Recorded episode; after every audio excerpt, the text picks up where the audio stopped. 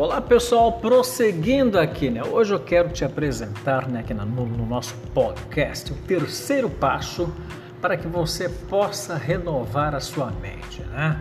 São sete passos, então hoje eu quero te dizer a respeito do terceiro passo, né? Ou a terceira maneira.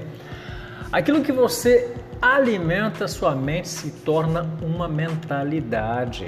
É, então, é impossível né, mudar uma mentalidade sem alterar com o que sua mente está preenchida. Normalmente, quando ouvimos a verdade sobre a quebra de barreiras ou a renovação da mente, nos ocupamos tentando mudar nossa mentalidade.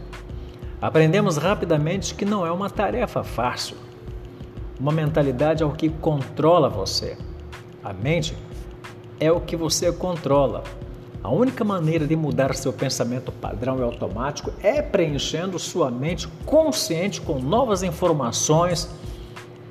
É, com novas informações, ou seja, você pode criar novos hábitos. Uma vez que a mente consciente está cheia, ela entra na mente subconsciente. 95% de nossos dos nossos comportamentos são automáticos. É por isso que estabelecemos metas, mas não as atingimos. Estabelecer metas é a função da mente consciente, mas alcançá-las é a tarefa da mente subconsciente. A mente subconsciente ocupa a maior parte do seu cérebro. Não funciona pela lógica, portanto, acredita em tudo que é, dito, é, tudo que é dito né, repetidamente pela mente consciente. Portanto, é importante que, que alimentemos né, a nossa mente com informações, inclusive da palavra de Deus. O Espírito Santo, né, que é o nosso amigo, ele transforma essas informações com as quais alimentamos nossa mente em revelação. E isso logo se torna nossa nova mentalidade.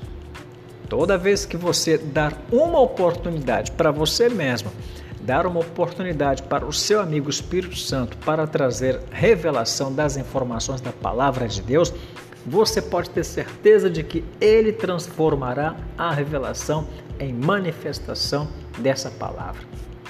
Então, a sua palavra produzirá resultados visíveis em sua vida. Olha que coisa linda, né?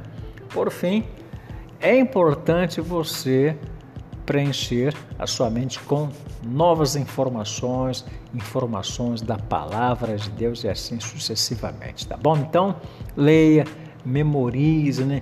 E medite é, em coisas boas. Ouça podcasts, né? Leia livros, né? Que realmente possam te agregar. Encha sua mente com a verdade, tá certo? Então, Hoje ficaremos por aqui e amanhã tem mais o quarto passo para que você possa renovar a sua mente. Eu sou o Walter Araújo, até o nosso próximo encontro. Até lá, tchau, tchau.